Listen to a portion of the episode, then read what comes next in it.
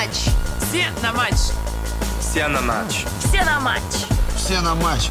Все на матч. Все на матч. Все на матч. Все на матч. Матч ТВ – новый спортивный телевизионный холдинг под руководством Тины Канделаки. Он был создан в ноябре 2015 года, заменил частное НТВ+, и государственную «Россию-2». Такого в России еще не было. Прошло два года. С канала приходят в основном тревожные новости. Канделаки и ее команду активно критикуют коллеги, конкуренты и зрители. Из компании постоянно уходят сотрудники. Спецкор «Медуза» Илья Жигулев написал об этом текст. Меня зовут Андрей Козенко, и это аудиоверсия этого текста. И вот, вот принципиально, я уже не хочу разговаривать с теми, кто мне неприятен. Поэтому я с Тиной Канделаки ни разу не разговаривал. Я вижу, что они делают. Она И всем продукт никакой. Ну, картинку, да, яркая. Но это не так сложно за деньги сделать. Это слова 72-летнего Геннадия Орлова, любимого комментатора клуба «Зенит». Это было в прямом эфире спортивной передачи «Офсайд ТВ».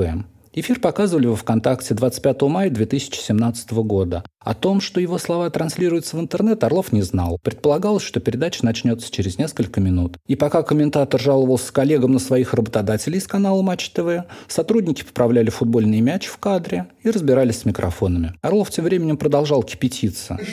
А с Тиной, они же вообще обанкротили Матч ТВ. Я тоже уже выхожу за штат. Как и большинство комментаторов. Дело в том, что бюджет трехгодичный за полтора года протратили. А собеседники Орлова по передаче – это Кирилл Дементьев, слушавший Орлова стоя, и Алексей Андронов, молчавший и зарывшийся в телефон. С коллегой они не спорили. Оба тоже работали комментаторами на Матч ТВ, а потом перестали ими быть. Запись быстро разошлась по сети, она породила разговоры о провале проекта Матч ТВ. Орлов в ответ заявил, что видео – подтасовка, монтаж и провокация. А генеральный продюсер канала Тина Канделаки сообщила, что о банкротстве канала речи не идет, хотя сокращение штата действительно происходит. Канделаки с гордостью сказала. Про спорт так никогда не говорили, согласитесь. И с появлением Матч ТВ, вот с этой легендаризацией и сакрализацией, говорят без конца, без края. Говорите, говорите, говорите. Посоветовав журналистам проверять факты, она так и не привела ни одной конкретной цифры. Матч ТВ запускался громко, с большой рекламной кампанией и помпезными презентациями. Новый канал должен был изменить представление о том, каким может быть российское спортивное телевидение и как работает его экономика. Здесь собрались лучшие кадры спортивной журналистики. Однако два года спустя большая часть команды, создававшей канал, покинула компанию, а многих рядовых сотрудников, как говорят они сами, вывели за штат. На Матч ТВ больше не работают генеральный директор Александр Вронский, директор дирекции спортивных трансляций Борислав Володин, креативный продюсер интернет-проектов Кирилл Благов, главный редактор отдела трансляций Таш Саркисян, коммерческий директор Светлана Фифилова, ведущие Мария Командная, Юрий Дудь и многие другие. Новости об очередных отставках и закрытых программах продолжают появляться регулярно. Расширить аудиторию Матч ТВ так и не удалось. Владелец канала «Газпром Медиа» не раскрывает его финансовых показателей, однако, по словам собеседников «Медузы», деньги у компании действительно кончаются. Один из топ-менеджеров, недавно покинувший Матч ТВ, утверждает, насколько мне известно, сейчас максимально сократили персонал. Сокращен фонд оплаты труда, активно сокращаются косты ищут оптимизацию во всем. Это влияет на качество. Теперь сотрудников не командируют на трансляции. И с матча в Перми мы получаем совсем другую картинку, чем с матча в Москве. По подсчетам Sports.ru, семь проходивших в регионах матчей первых двух туров чемпионата России по футболу комментировались из московской студии. В декабре 2015 года, вскоре после запуска канала, Канделаки рассказывал о том, что успешный и богатый матч ТВ сможет отправлять по два человека на никому не нужные матчи итальянского чемпионата. Менеджер, участвовавший в создании проекта, признает, к сожалению, сделать американскую сказку, в короткие сроки создать красивое спортивное телевидение не получилось. Он пожелал остаться неназванным. С учетом того, что Матч ТВ фактически является монополистом на рынке спортивной тележурналистики, даже покинувшие канал сотрудники все равно рассматривают возможность дальнейшего сотрудничества с холдингом. С тех пор, как «Газпром» в 2001 году возглавил Алексей Миллер, газовая монополия обросла огромным количеством медийных активов, начиная с остатков империи Владимира Гусинского, в которую входили телеканал НТВ и радио «Эхо Москвы», и заканчивая развлекательным Comedy Club Production и телеканалом «Пятница». Все они образовали отдельный холдинг «Газпром Медиа». Мечты сбываются. «Газпром». Главная компания, и особенно ее руководители, редко вмешивались в дела медийных активов. Исключение составляли только НТВ+, а точнее спортивные каналы.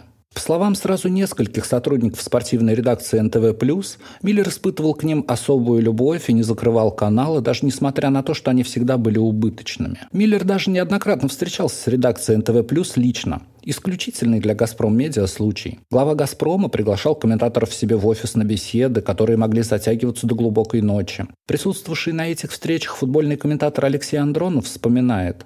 Он рассказывал, как видит нашу работу, говорил, что мы уникальная бригада. Мы его убеждали в необходимости покупки телеправ на спортивные трансляции. Бывший гендиректор НТВ+, Александр Вронский, говорит, что спортивная редакция в компании во многом и появилась благодаря тому, что Миллер увлекается спортом.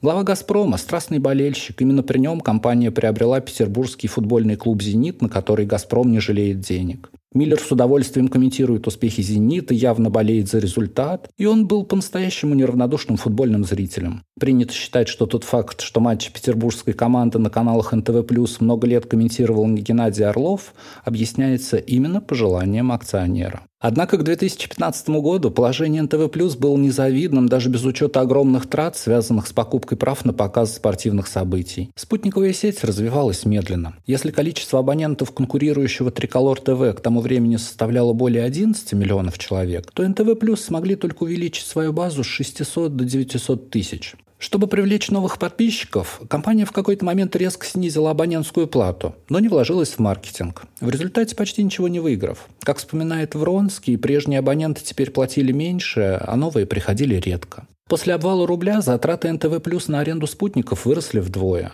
Тем временем «Газпром Медиа» попал под американские санкции. Простые подсчеты показывают, что доходы от абонентской платы за спортивные пакеты каналов – это примерно 1,8 миллиарда рублей в год.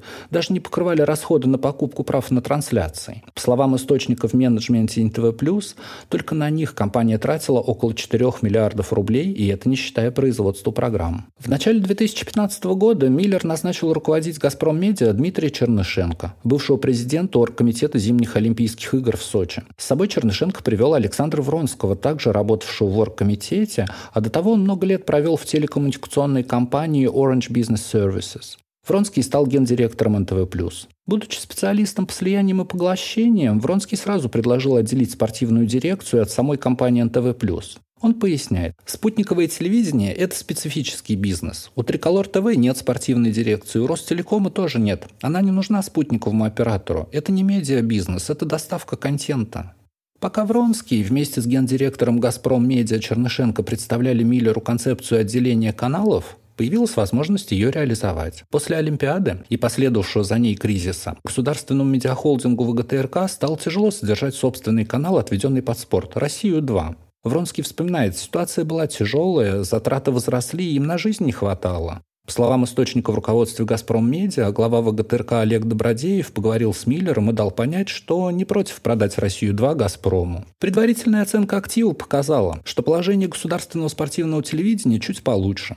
Доход составлял 2,7 миллиарда рублей в год, такими же были расходы. Миллер пошел на сделку. По словам другого источника, близкого к «Газпром Медиа», решение принималось на самом высоком уровне и при участии президента России Владимира Путина, который считал, что стране нужен мощный спортивный медиахолдинг. В итоге «Россия-2» вместе с тремя кабельными каналами и сайтом «Спортбокс», где можно было смотреть трансляции в интернете, весной 2015 года отошли «Газпром Медиа». Обошлись они «Газпрому» в 9,3 миллиарда рублей. А в качестве бонуса компании досталось оборудование компании «Спортивное вещание», на балансе которой находилась вся техника для олимпийских трансляций. По оценке представителей «Газпром Медиа», оборудование с учетом амортизации стоило 6 миллиардов рублей. Впрочем, в компании считают, что за саму «Россию-2» переплатили более чем вдвое, а значит, аппаратура сделала общую сумму сделки справедливой. Как рассказывает Вронский, после этого был составлен трехлетний план развития нового спортивного телевещания «Газпром Медиа». По исходной задумке в рамках холдинга под черновым названием «Спорт-360» на федеральной кнопке появлялся канал, который, как витрина, продвигал другие спортивные телевизионные медиа. Тратить на проект собирались около 12 миллиардов рублей в год. Примерно столько же холдинг должен был зарабатывать после трех лет работы и постепенно выйти на прибыль. Определившись с бюджетом, Вронский начал искать тех, кто мог бы реализовать амбициозные планы новой компании. На рынке фактически был объявлен конкурс возможных концепций. Со своими предложениями к Вронскому и Чернышенко приходили продюсер Таш Саркисян, главный редактор спортивных каналов НТВ+, Василий Уткин и даже люди из «Красного квадрата», компании, которая производит значительную часть передач Первого канала. Уткин вспоминает. Мы с генеральным продюсером НТВ Плюс Дмитрием Чуковским писали концепции, обсуждали их с сотрудниками, но ощущение было такое, что эти концепции мало кто читал. Казалось, им просто надо было нас чем-то занять. Толком рассмотреть все плюсы и минусы предложенных концепций Вронский так и не успел. В июле 2015 года неожиданно стало известно, что генеральным продюсером «Газпром Медиа», ответственным за контент нового канала, станет Тина Канделаки. Это стало сюрпризом не только для Вронского, но и для всей индустрии спортивных медиа. Бывшие ведущие передач «Самый умный», «Идеальный мужчина» и «Железные леди» совладелица агентства «Апостол» Канделаки никогда не управляла большими медиакомпаниями и не занималась спортивной журналистикой. Разве что пропагандировал спортивный образ жизни в своих интервью и соцсетях, много фотографируясь в спортзале. По словам Вронского, никакой концепции Канделаки ему не представляла, зато привела с собой Наталью Билан, бывшего гендиректора канала «Домашний», которая стала креативным продюсером нового канала. Билан познакомилась с Канделаки еще во времена программы «Детали» на СТС, куда Билан позвали налаживать контакт между ведущей и командой. Она рассказывала. Коллектив не мог работать с Канделаки, им казалось, что она не перспективна. Ведущей казалось, что коллектив не перспективен. Программа распадалась. Но Билан удалось спасти программу и подружиться с Канделаки. По словам нескольких источников «Медузы» на Матч ТВ, идея пригласить Канделаки принадлежала не Чернышенко и даже не Алексею Миллеру. Нового генерального продюсера на канал пристроил лично Владимир Путин, который позвонил Чернышенко и настоятельно рекомендовал назначить на эту должность Канделаки. Бывший топ-менеджер канала уточняет, что еще до звонка президента Канделаки перед руководством «Газпрома» лоббировал глава компании «Ростех» и старый друг Путина Сергей Чемезов. Канделаки тесно дружит с Екатериной Игнатовой, женой Чемезова, а нынешний муж Канделаки Василий Бравко, вместе с ней работавший в компании «Апостол», сам занимает пост директора Ростех по особым поручениям.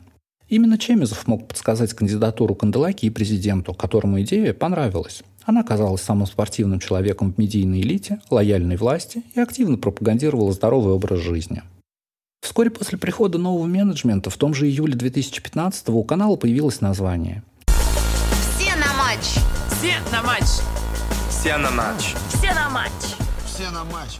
Все на матч. Решающую роль, по словам источника «Медузы» в топ-менеджменте, могла сыграть попытка в шутку представить слово «матч», оно было одним из вариантов в шорт-листе, как аббревиатуру. Миллер Алексей, Татьяна, имеется в виду Татьяна Доброхвалова, заместитель Чернышенко в «Газпром Медиа», и сам Чернышенко. Главе «Газпрома» идея понравилась, и решение было принято, хотя Чернышенко и Канделаки выступали против. Поначалу Вронский и Чернышенко собирались разделить компетенции. По плану гендиректора Матч ТВ на канале должно было возникнуть три департамента – спортивный, новостной и развлекательный, руководители которых состояли бы у него в линейном подчинении. Программной сеткой, трансляциями и редакционной политикой должны были заниматься профессионалы спортивного телевидения. Канделаки отводилась развлекательная часть. Вронский поясняет, эта развлекательная информационная обвязка работала бы на привлечение новой семейной аудитории. У Тины с Наташей был большой опыт такого рода на канале «Домашний». Нам нужны были люди, знавшие аудиторию, с которой спортивная медиаиндустрия еще не взаимодействовала. Вскоре стало понятно, что план не работает. Департаменты быстро начали дублировать друг друга. Как рассказывает один из ведущих, которого пригласили на Матч ТВ, доходило до курьезов. Сначала ему позвонил главный редактор отдела трансляции Таш Саркисян, сообщил, что делает новый канал и позвал встретиться. А на следующий день позвонил Билан с тем же предложением. Журналист удивленно воскликнул, но я же встречаюсь с Ташем, он делает новый телеканал. На это, по словам собеседника «Медузы», Билан заявил, что делает телеканал сама.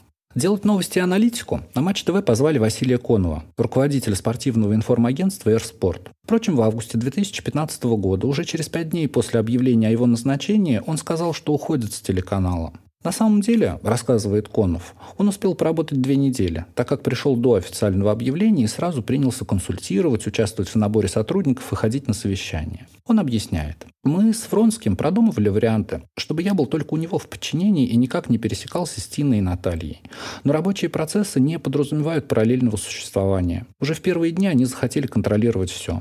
Я честно сказал Чернышенко, это плохие перспективы. Я не вижу ничего позитивного в таком подходе, особенно если мы говорим о людях, которые не очень хорошо представляют спортивные реалии. Мы говорили на разных языках. Если бы они хотя бы адекватно реагировали, можно было бы работать. Но когда люди любые предложения встречают в штыки и говорят, я снимал Форт Бояр, я знаю, как это делается, я представлял, чем это закончится. Будет конфликт, я останусь без работы. В качестве примера, как было в то время устроено управление каналом, Конов приводит накладку, случившуюся в первый же день эфира 1 ноября 2015 года. По настоянию Канделаки и Билан в эфирной сетке футбол поставили после хоккея, отмахнувшись от предупреждения о том, что у хоккейных матчей часто бывает дополнительное время. В итоге хоккейные «Динамо» и «Спартак» дошли до серии буллитов, которая, естественно, наложилась на матч уже футбольного «Спартака» с Уралом. Спасло ситуацию то, что администрации канала удалось договориться с главой российской футбольной премьер-лиги Сергеем Пряткиным, и начало футбольной игры немного задержали. Впоследствии подобные ситуации повторялись. Так, в январе 2016 из-за показа водного пола на 25 минут задержали трансляцию матча английских Ливерпуля и Арсенала, с которыми, конечно, договориться было нельзя. Билан объяснил эту накладку осознанным патриотическим выбором. В водном поло россияне боролись за выход на Олимпиаду. Не сработался с новым менеджментом и Чарльз Коплин, американский менеджер, ранее бывший вице-президентом НХЛ по контенту и возглавлявший медиадепартамент НФЛ. Чернышенко нанял его еще до прихода Билана Канделаки летом 2015 года. Коплину платили из расчета несколько сотен тысяч долларов в год, а жил он в дорогих апартаментах в Москва-Сити. Сам Коплин сказал «Медузе», что в «Газпром Медиа» с ним очень хорошо обращались и уточнил, что останавливался в основном в «Национале». По словам Коплина, который консультировал менеджмент Матч ТВ, почти по всем аспектам работы и должен был поделиться с россиянами успешным опытом американского спортивного телевидения, его разногласия с Билан и Канделаки носили философский характер – он вспоминает. Наталья Билан не говорила по-английски, и ей было не просто что понятно, но она вообще никого не хотела слушать. Я привел с собой двух консультантов, она не хотела с ними встречаться. Она очень старалась сделать все так, как, по ее мнению, это нужно делать в России. Это отличалось от моих представлений о том, как нужно работать. Но Тина и Наталья брали на себя ответственность и имели полное право делать все так, как они делали. Оговариваясь, что Канделаки имела полное право на свои действия и что не стоит считать ситуацию черно-белой, Коплин все же отмечает – их подходы отличались буквально во всем, вплоть до представления о том, как выглядят студии и как разговаривают ведущие. Когда канал запускался, Коплин считал, что продукция Матч ТВ еще не достигла приемлемого качества. Менеджер вспоминает, их ответ был примерно таким. «Это Россия, у нас другие стандарты». Американский менеджер Матч ТВ не мог привыкнуть к тому, как резко его новые коллеги общаются с подчиненными. В пример Коплин приводит ситуацию с спортивной редакцией НТВ+, сотрудники которой автоматически перешли на работу на новый канал. Коплин говорит, Билан и Канделаки казалось, что я не понимаю, насколько эти люди некомпетентны и непрофессиональны. А я выступал за поиски компромисса. Мне казалось, что они обращались с людьми очень неуважительно. Я часто использовал такую метафору. Мне хотелось бы, чтобы мы говорили на одном языке, что особенно смешно, учитывая, что я-то говорил на другом. Сотрудники НТВ Плюс отвечали Канделаке взаимностью. Самой яркой стала ее конфронтация с Василием Уткиным, до того работавшим главным редактором спортивных каналов НТВ Плюс. Незадолго до запуска Матч ТВ Уткин заявил, что уходит с канала, потому что работать под руководством Канделаки, который говорит о спорте банально, тухло и омерзительно, это предательство, потраченного на профессию времени. Это как водителя нанимать у входа в вытрезвон. Впрочем, уже через месяц выяснилось, что Уткин на канале остается, а журналисты публично помирились. Канделаки даже назвала его своим другом. Окончательно покинул канал Уткин через полгода. Его отстранили из эфира после того, как комментатор уснул, работая на матче. И новый ответ российских эстафетников ну, очень недолгий. Поначалу Матч ТВ крайне амбициозно тратил деньги, рассказывают собеседники «Медузы». Один из участвовавших в создании телеканала менеджер вспоминает. «Я был страшно удивлен. Я договариваю с журналистом. На предыдущей работе ему платят 70 тысяч. Я собирался ему положить 100, и он бы пошел на канал, а ему кладут 300 тысяч. Зачем? На то, чтобы рассказать о Матч ТВ, средств тоже не жалели. Когда в октябре 2015 года Канделаки ездила с комментатором Георгием Черданцевым в Сочи, чтобы выступить в программе Comedy Club, жили они вроде на Гранд Отеле СПА, люксовом отеле, построенном Олегом Дерипаской, где одноместный номер в тот момент стоил 27 тысяч рублей за ночь. Рассказывает один из бывших топ-менеджеров компании. Ошибка была в том, что не было лимитов в условиях сжатых сроков и запуска канала. Не было каких-то ограничений. Мы не понимали, какой должна быть структура штатного расписания. Каждый руководитель сам принимал решение. По правильной бизнес-модели сначала расписываешь бюджет, а потом в эту матрицу вписываешь штатное расписание и различные статьи расходов. У нас было все совсем не так. Действующий топ-менеджер канала говорит. На старте комментаторы летали в бизнес-классе. Я такой цыганщины нигде не помню. На первом этапе группа специалистов размером от 5 до 15 человек выезжали в командировки на организацию трансляций, даже если в регионе была техника, которая соответствовала всем требованиям. Бывший менеджер Матч ТВ недоумевает. А сейчас канал старается максимально отказаться от командировочных расходов, намеренно, осознанно снижая качество продукта. Для каждого ведущего закупали костюмы. Причем для их примерки Канделаки отправлял их всех в ГУМ. Как вспоминает одна из ведущих, на примерку давали платье от Версачи за 80 тысяч рублей и костюмы за 200 тысяч. После того, как несколько десятков таких купили, Вронскому, по словам источников компании, удалось отменить решение Канделаки. В итоге костюмы приобретали в бюджетных топ-шоп и Зара. Был хороший стилист, всех одел с иголочки, выглядели не хуже, чем в костюмах из ГУМа, считает собеседник Медузы. Когда Конов еще работал на канале, он однажды спросил у коллег, где будут сидеть новые сотрудники, которых нанимают в таком количестве. Мы об этом не подумали, ответили потенциальному главреду. В Останкино все бы просто не поместились. Конов предложил арендовать помещение в телецентре на Шабловке. Однако в итоге часть редакции переехала в Москва-Сити. На 50 и 51 этаже башни Империи сняли 5000 квадратных метров, где разместился менеджмент и другие креативные департаменты. Бывший топ-менеджер канала рассказывает, в огромных кабинетах сидело по два человека. В одном помещении вообще устроили склад для инвентаря трансляций. Это, наверное, было самое дорогое складское помещение в Москве. Вронский отвечает на это, что Сити выбрали из-за логистики. Оттуда проще добираться и до Останкина, где находились все студии по третьему кольцу, и до Газпром Медиа на Радждельской. А стоимость аренды удалось сильно снизить с помощью друзей. Вронский покинул Матч ТВ в конце декабря 2015 года. Сам менеджер говорит, что все прошло по плану, его задачей был прежде всего запуск канала. Однако другие собеседники «Медузы» считают, что это была капитуляция. Производство новостей, трансляции и решения по эфирной сетке в итоге стали определять Канделаки Билан, несмотря на структуру с тремя департаментами.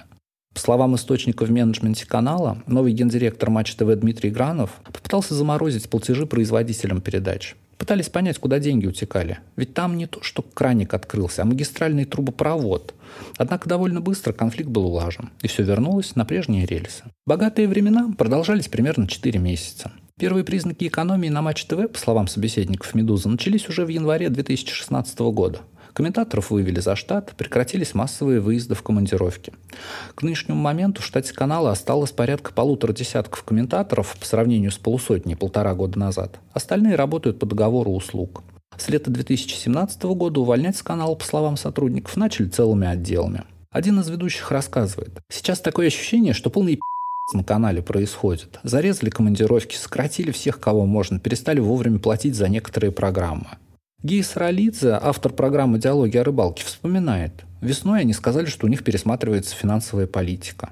Я предложил делать программу дешевле. Но с тех пор на письма никто не отвечал. Производство диалогов о рыбалке прекращено. По словам Саралидзе, она была одной из самых рейтинговых программ на канале. Прошли времена и роскошных складов в Сити. Теперь весь бэк-офис Матч ТВ переехал в бизнес-центр на северо-востоке Москвы, в дом, где раньше располагалась редакция российского Forbes. С самого начала Тина Канделаки декларировала, что Матч ТВ будет отличаться от телеканала «Россия-2» тем, что не будет зарабатывать аудиторию на показе боевиков. За это госканал высмеивали поклонники спорта. Вместо этого новая компания станет делать собственные программы. И действительно, с момента запуска Матч ТВ там появились десятки программ, многие из которых, впрочем, уже закрыты. В рамках выполнения задачи популяризации здорового образа жизни и расширения аудитории Канделаки запустила на канале утреннее ток-шоу о фитнесе «Ты можешь больше», которое снимала компания «Лукфильм». Она занималась производством, например, фильма «Рассказы» и сериала «Между нами девочками». Вместе с нами вы поймете, что вашим возможностям нет предела. Ты можешь больше. Лучшее за неделю.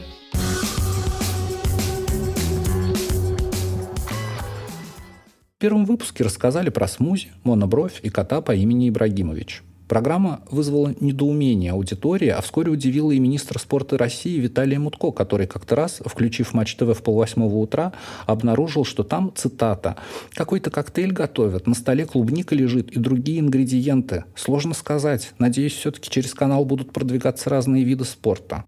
Недоумевал и американский консультант Коплин. Мне казалось, что не было никакого смысла делать дорогое утреннее шоу для женщин. Прежде чем работать с женской аудиторией, нам надо было наладить отношения с ядерной аудиторией, фанатами спорта, мужчинами от 18 до 39, которые смотрят передачи на телефоне. По его словам, у канала не было реальной рекламной стратегии. Он говорит, мне казалось это парадоксальным, ведь Тина Канделаки блестяще умеет продвигать себя. Она феноменально умный агент по маркетингу у себя самой. Канал продвигать себя также круто не умел. Через несколько месяцев «Ты можешь больше» была закрыта. Бывший сотрудник канала, участвовавший в создании программы, говорит, нас начали чморить, мол, бабу устроили телеканал «Домашний». Похожая участь постигла и другие новые программы. Проект «Инспектор ЗОЖ» с ведущим Сергеем Долей должен был получить долю аудитории 2,5. Это процент от тех зрителей, которые смотрят в данный момент телевизор. А получил в 2,5 раза меньше – 1,1%. У реалити-шоу о воспитании боксеров под названием «Бой в большом городе» прогнозируемая доля ядерной аудитории канала была 4%, а реальная в три раза меньше – 1,4%. По словам бывшего топ-менеджера Матч ТВ, для дорогостоящей программы это очень мало. В целом, рейтинги новых программ, как следует из данных, имеющихся в распоряжении «Медузы», оказались меньше прогнозируемых как минимум на 30%. Производит бой в большом городе компания КБ Продакшн.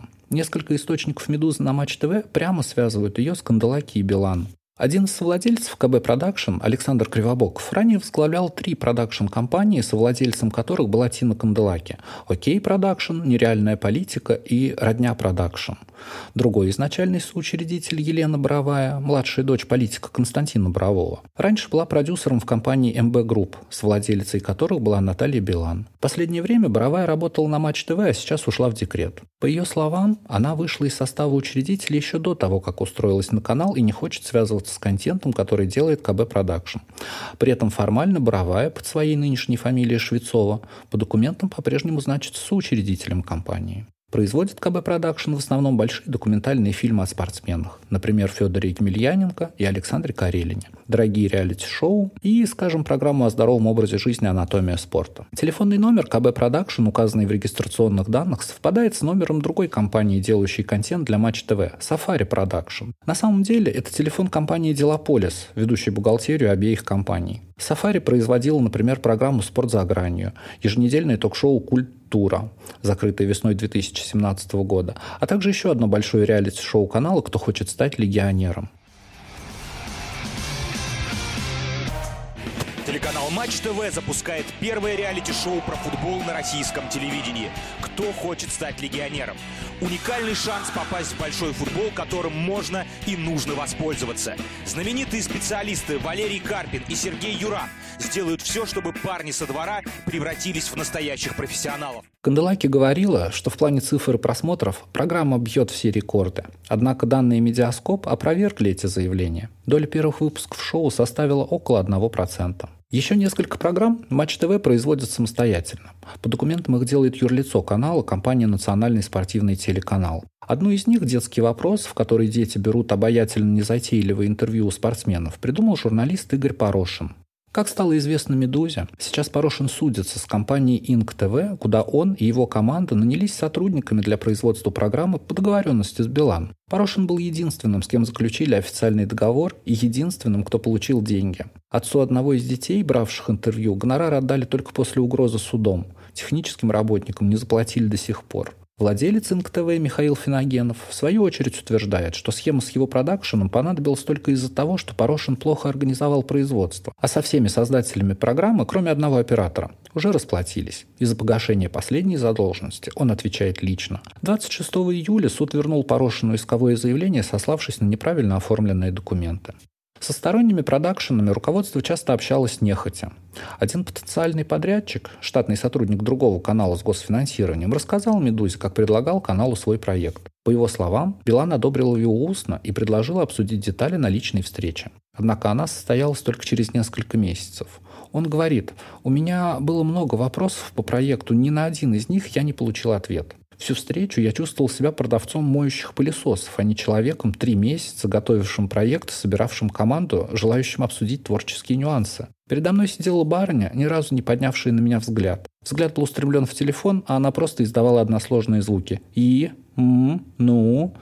В конце мне было сказано, ладно, все понятно, делайте пилот. Такое поведение меня ошарашило. Ответа ни на один свой вопрос я не получил и вышел со встречи со стойким пониманием того, что никакого пилота не будет, и ничего путного у нас с этими людьми не получится. «Газпром Медиа» не раскрывает стоимость программ, заказанных Матч ТВ сторонним компаниям. По словам собеседников «Медузы» на канале, сметы передач, производимых КБ Продакшн и Safari Production, могут быть сильно завышены. Если обычная программа стоит до 700 тысяч рублей, то те, которые делают эти компании, минимум 2 миллиона. Впрочем, и сами программы стоят дорого. Были к Матч ТВ и претензии в связи с непосредственно спортивным контентом, то есть с трансляциями. Так, несмотря на всю цыганщину, холдинг по финансовым причинам отказался от показа матчей чемпионата Испании, который всегда транслировал НТВ+. В итоге в России теперь невозможно легально посмотреть матчи Реала и Барселоны. Несмотря на то, что, по словам собеседников «Медуза», канал должен был стать единственным в России покупателем прав на трансляции, ему все равно приходится работать с перекупщиками. Так, компания Телеспорт в 2017 году выкупила права на трансляции турниров UFC, главного организатора боев в смешанных единоборствах, и сильно увеличила стоимость этого контента для Матч ТВ. Ни один действующий сотрудник или руководитель Матч ТВ не согласился поговорить о канале с «Медузой». Тина Канделаки сообщила, что не общается с журналистом без согласия холдинга. В пресс-службе телеканала попросили выслать вопросы, а затем отправили в пресс-службу «Газпром Медиа». Там заявили, что никаких комментариев не даст ни руководитель компании Чернышенко, ни сама пресс-служба. Бывший редактор «России-2», а теперь ведущий Матч ТВ Дмитрий Губерниев отметил, что корреспондент «Медузы» обратился к нему в тот момент, когда, цитата, «вся страна болеет за плавчиху Юлию Ефимову», и сообщил, что ему сказать нечего, поскольку он работает с каналом по договору. Футбольный комментатор Георгий Чертанцев заявил, что без согласия пресс-службы ничего не комментирует. Может быть, когда-нибудь скажу, но не сейчас. В последнее время Матч ТВ провозгласил борьбу с пиратским контентом, объяснив это тем, что каналу необходимо зарабатывать деньги. Главный фронт этой борьбы – конфликт канала с сайтом Sports.ru. Матч ТВ подал в суд на одно из самых популярных российских интернет-изданий за размещение нарезок с матчем футбольной национальной лиги. Это второй российский футбольный дивизион, матчи которого не пользуются особым спросом. Генеральный директор Sports.ru Дмитрий Навоша указал, что необходимые права у сайта есть, лицензии на них куплены все у того же телеспорта. А в качестве ответа Sports.ru, в свою очередь, подал в суд на Матч ТВ за то, что на принадлежащем каналу сайте Sportbox без ссылок на авторов и источники публиковались материалы Sports.ru. Первое заседание по иску Sports.ru к матчу прошло 25 июля. На нем юристы канала, ссылаясь на заключение экспертов, заявили, что упомянутые в иске тексты журналистов Юрия Дудя и Владислава Воронина вообще не являются объектом авторского права, поскольку в них, цитата, «отсутствует личный интеллектуальный вклад, а их стиль не индивидуален». Навош поясняет, если позиция Матч ТВ проканает, это можно будет считать новой эрой в развитии свободного, защищенного от копирайта и ссылок интернета. В последнее время канал начал экспериментировать с контентом. Например, в 2017 году было запущено, цитата, «самое безумное шоу канала» – еженедельная передача без адреса. В июне туда пришел в гости бывший врач «Спартака» Лю Хуншен, практикующий нетрадиционную медицину. Молодой ведущий Артем Нечаев предложил ему прямо в эфире распить по стакану мочи. Предложение было принято. Первые разговоры о смене руководства на телеканале начали ходить еще через год после его запуска, рассказывает источник, близкий к руководству Матч ТВ. Вокруг проекта было слишком много негатива, а рейтинги так и не пошли вверх. Однако в честь годовщины канала Кандалаки раздала несколько интервью, в которых рассказывала, что с рейтингами все хорошо, в частности, продюсер гордилась, что пиковая доля телесмотрения спортивных трансляций достигала 31,7%. Это когда Россия играла с Финляндией на чемпионате мира по хоккею. Однако, как сообщает компания Медиаскоп, реальная доля матча во время игры составляла 19%. Один из бывших руководителей редакции комментирует это так. Ее никто не ловит на неправде, никто этим не заморачивается, а все эти интервью потом оказываются на столе у Миллера. Многие собеседники «Медузы» считают, сама идея создания спортивной медиамонополии была ошибочной. Василий Конов признает, спорт в таком объеме не нужен. Говорить о том, что через год-полтора у нас будет доля 3, это процент от всех смотрящих телевизионных эфир, а все понимали, что это утопия. Такие цифры могут быть только на Олимпиаде и чемпионатах мира по хоккею. С ним согласен и главный редактор «Спортсру» Юрий Дудь. Спорт никому не нужен. Если бы Матч ТВ делали более талантливые люди, было бы лучше, но не сильно. Какой бы оху спортивный канал не был, в России в 2017 году никогда им не собрать столько, сколько Рэпчик, Политика и Шурыгина. С российскими коллегами не согласен американец Коплин. У меня нет сомнений в том, что в России можно построить успешный спортивный канал. Мне очень жаль, что у Матч ТВ проблемы. Но когда я уезжал из России, у меня не было ощущения, что канал не может быть успешным. У меня было ощущение, что успех невозможен в тех условиях, в которых существовал проект. Тем временем на Матч ТВ продолжаются сокращения. 24 июля канал покинул очередной главный редактор футбольных трансляций, бывший тренер «Спартака» Валерий Карпин. Сам Карпин в интервью официальному сайту Матч ТВ объяснил, что ему стало скучновато. «Медузе» он заявил, что добавить к тому, что уже сказано, ему нечего. Источники Sports.ru сообщали, что Карпин уволился после того, как с эфира сняли выпуск его передачи «Тотальный разбор». Советский спорт писал, что Канделаки пытается устроить Карпина на пост главного тренера Тульского арсенала, чтобы Матч ТВ не платил ему зарплату. Об этом же говорил и комментатор Кирилл Дементьев. Еще одна версия, высказанная главным редактором советского спорта Николаем Еременко. Вопрос решился в Санкт-Петербурге. О том, что Матч ТВ отправляет верстки всех программ и любые видео с «Зенитом» куда-то в Питер, «Медузе» также сообщал комментатор Алексей Андронов. В тот же день, когда канал объявил об уходе Карпина, источники Sports.ru сообщили, что Матч ТВ готовится к запуску собственной букмекерской конторы. Утром 28 июля стало известно, что чистый убыток канала в 2016 году составил 1,74 миллиарда рублей, на полмиллиарда рублей больше, чем в 2015. Все на матч. Все на матч. Все на матч. Все на матч. Все на матч. Все на матч. Все на матч. Все на матч. Все на матч.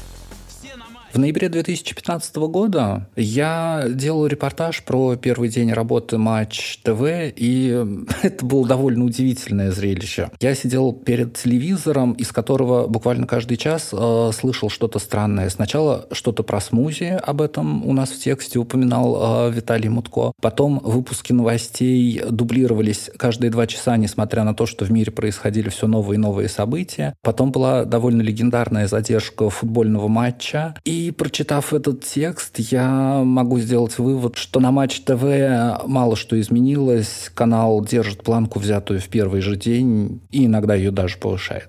На самом деле совершенно никакого злорадства, потому что хочется, чтобы в России было хорошее спортивное телевидение, которое было приятно и интересно смотреть. Так что все происходящее вызывает абсолютное сожаление. А с вами был Андрей Козенко, это был наш подкаст.